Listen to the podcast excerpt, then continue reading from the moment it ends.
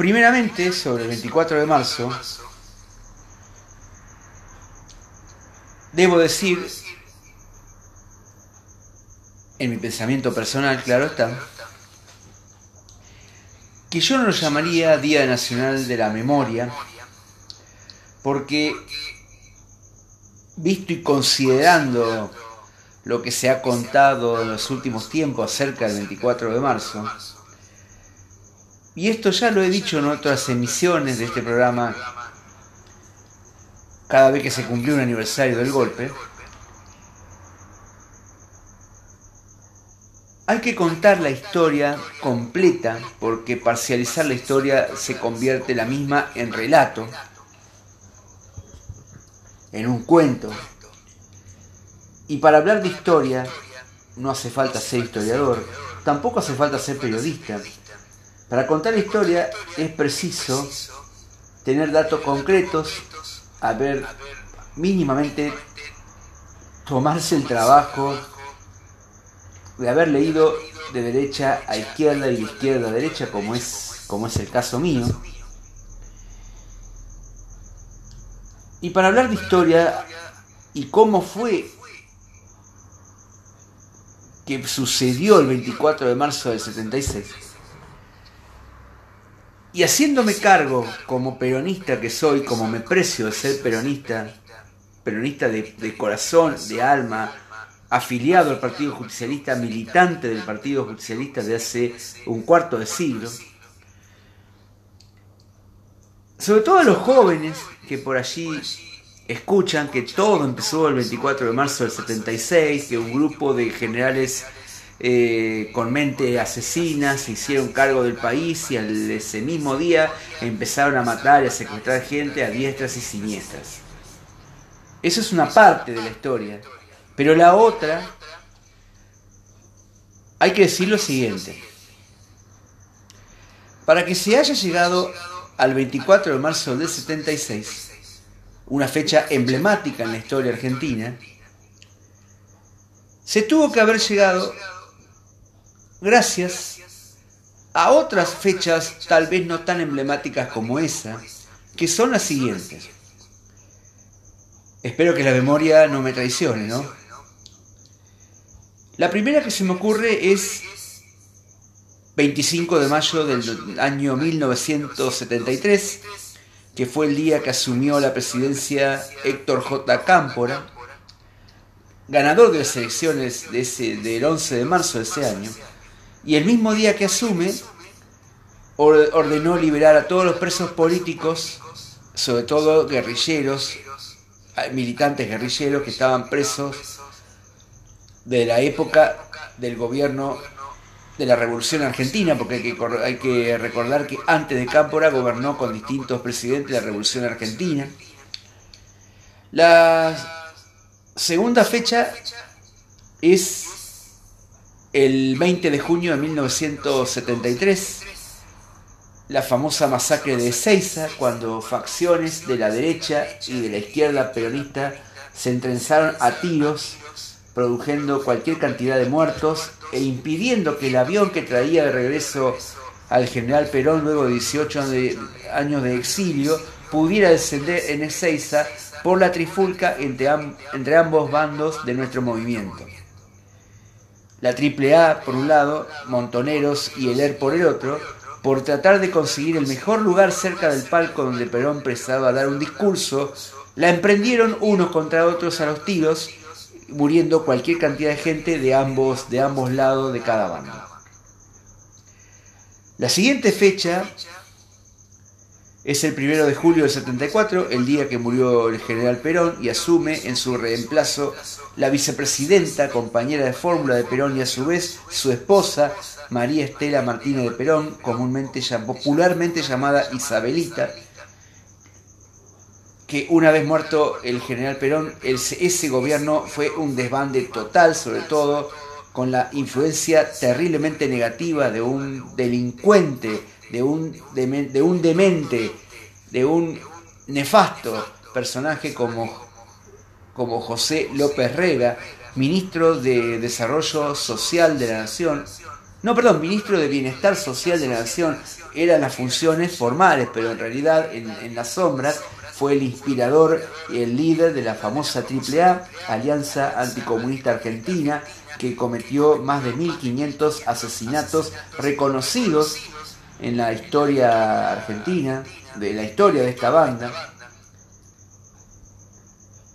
La otra fecha es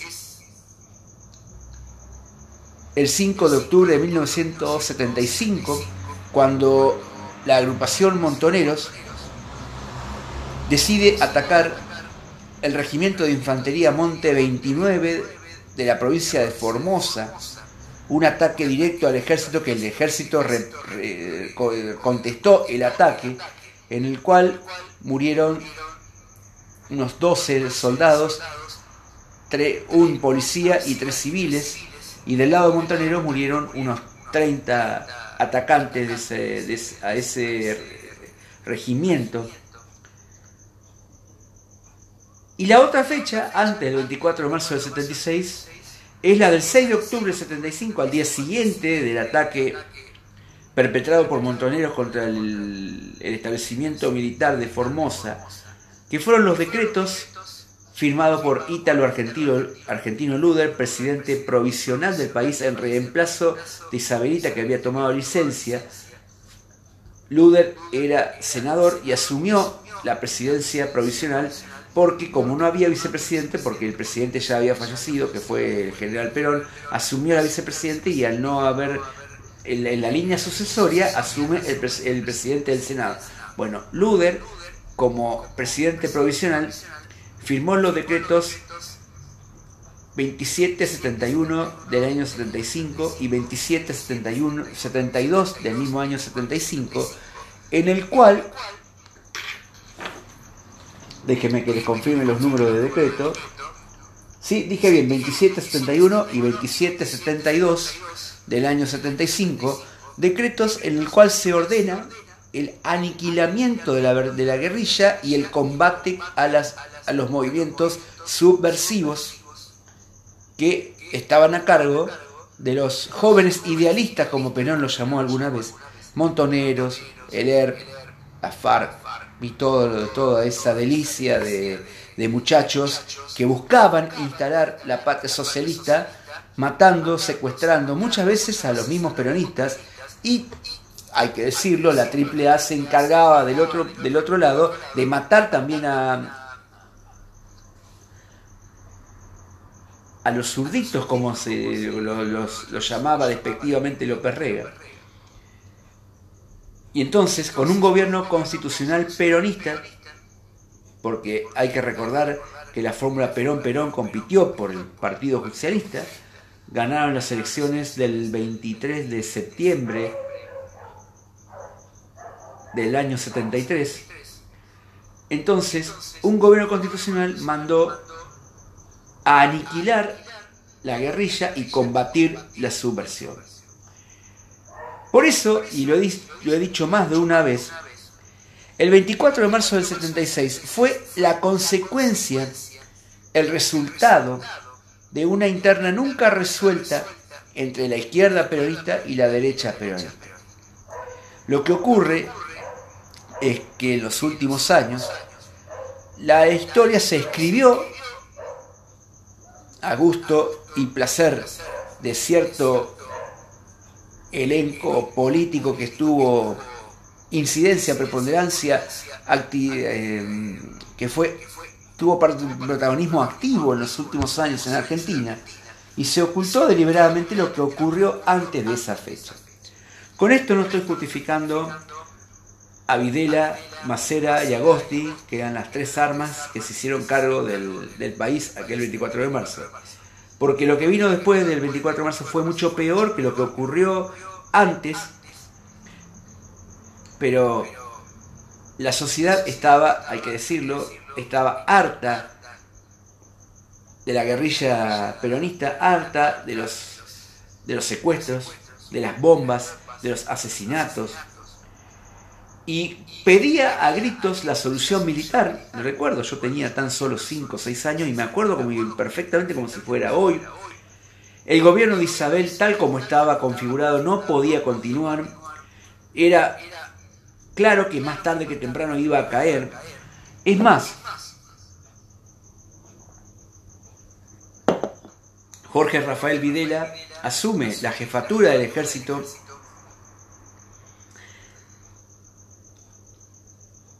a comienzo de 1975 y en aquellos días eh, la pregunta era ¿cuándo viene el golpe? ¿Cuándo viene el golpe? Lo que pasa que los militares se estaban dejando que se matasen los peronistas y llegado el momento irrumpir en la vida política argentina para perpetrar un plan llamado proceso de reorganización nacional, un plan siniestro, devastador, no solamente en la parte económica, sino sobre todo en los que refiere a los derechos humanos. A todo esto hay que decir que el peronismo es gran responsable del 24 de marzo del 76. Si bien el peronismo fue la víctima porque el gobierno que se derrocó era un gobierno peronista. Pero, y en esto tuve muchas discusiones con compañeros peronistas que, como a todos los peronistas, nos encanta mentirnos a nosotros mismos, nos encanta decir las cosas que no fueron. El peronismo no supo resolver la trama compleja que era la AAA bajo la órbita de un funcionario, de un integrante del gabinete del gobierno de María Estela Martínez de Perón. No comparto con esos historiadores que dicen que Perón estaba detrás de la AAA por un simple dato que muy pocos lo mencionan. Cuando Perón gana las elecciones, que no debió haber sido candidato. Él fue un candidato para tratar de poner freno a la ola de violencia que arrancó con la Revolución Argentina y que se profundizó con el breve interreño de Héctor Cámpora. Cámpora hay que decirle a los jóvenes peronistas que ahora son peronistas y antes eran kirchneristas o algo por el estilo, Estuvo tan solo 49 días gobernando el país, asumió el 25 de mayo del 73 y renunció el 12 de julio de ese año. Cámpora no solo que no pudo poner freno a la violencia política de las organizaciones guerrilleras, sino que apenas asume, claudicó ante ellos,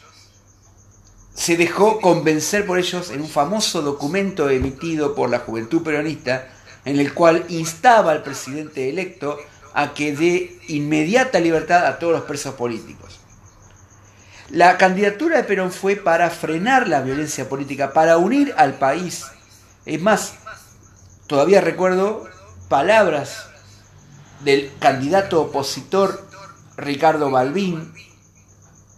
cuando en la famosa hora del pueblo pedía frenar la violencia, frenar la locura, y si la, candidatura de Perón era para ponerle freno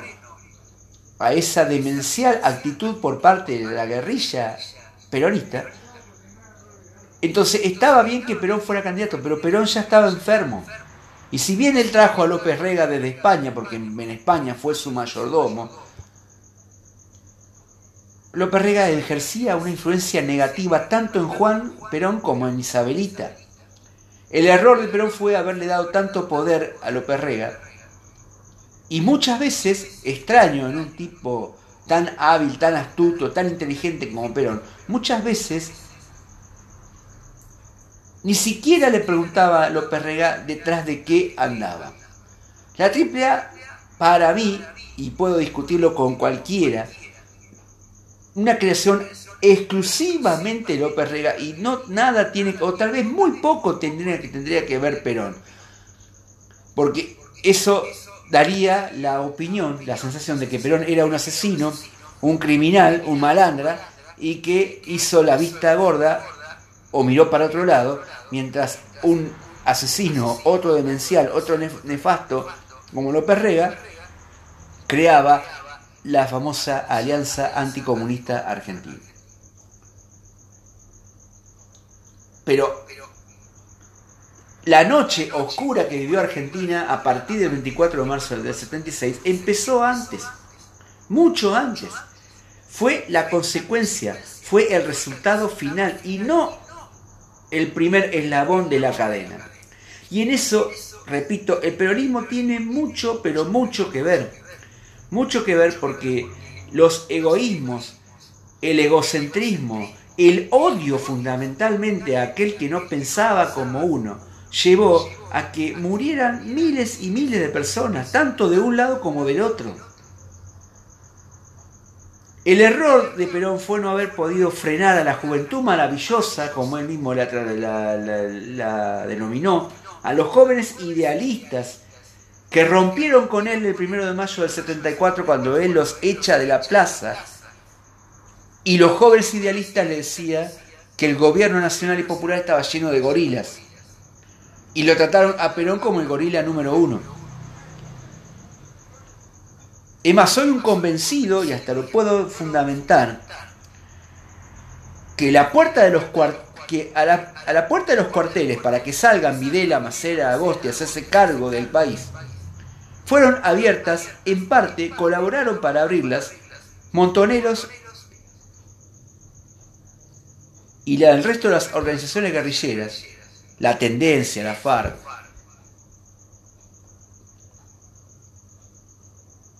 Porque no se la bancaban Isabel, no podían contra López Rega, porque hay que decirlo, esos decretos de Luder del 6 de octubre del 75 prácticamente fue terrorismo de Estado, que continuó después con los militares del proceso. Entonces, ¿se dan cuenta lo que le digo? entre el 20 de mayo, perdón, 25 de mayo del 73 y el 24 de marzo del 76, fueron tres años casi de muertos, sangre, bombas, los Falcon Verdes que usaban primero, porque los Falcon Verdes todos lo relacionan con el proceso, pero también lo usaban los hombres de López Rega.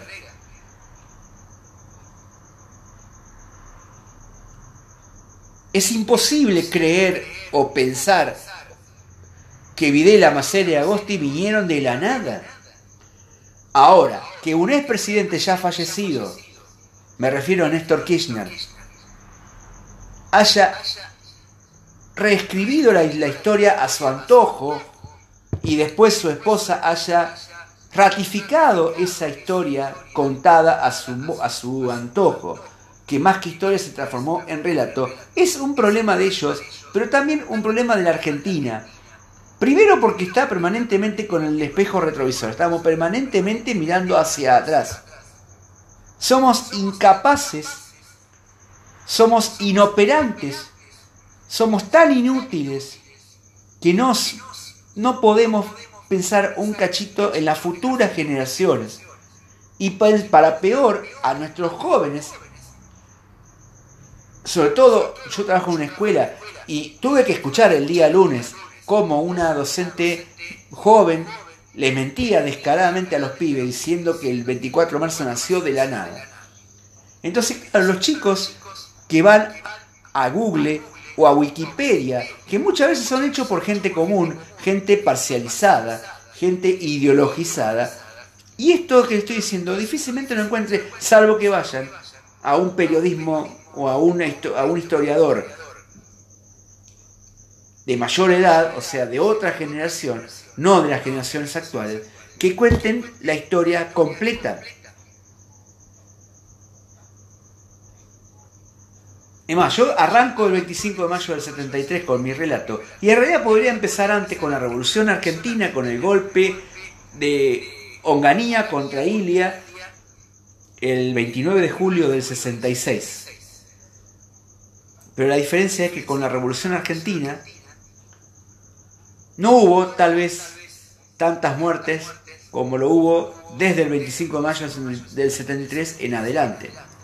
Hubo sí con la Revolución Argentina fuertes insurrecciones, el Cordobazo, el Rosariazo, el Correntinazo, o sea, en el interior hubo fuertes movimientos insurreccionales a cargo de la guerrilla,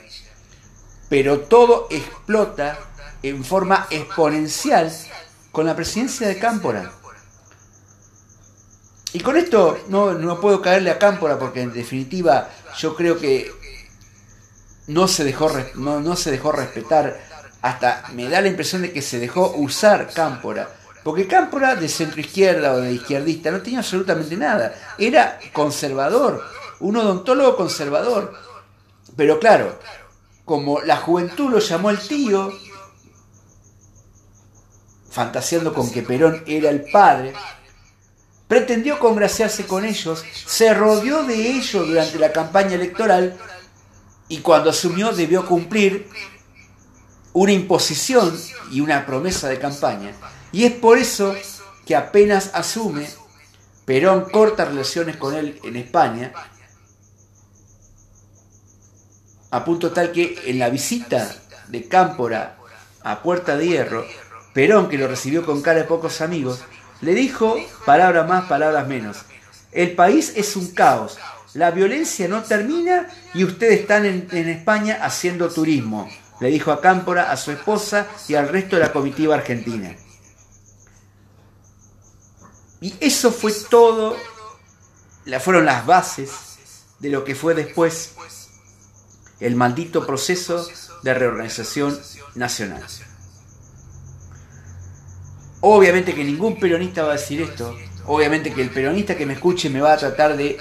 hereje y de ahí para abajo cualquier cosa. Me podrán incluso insultar fuertemente,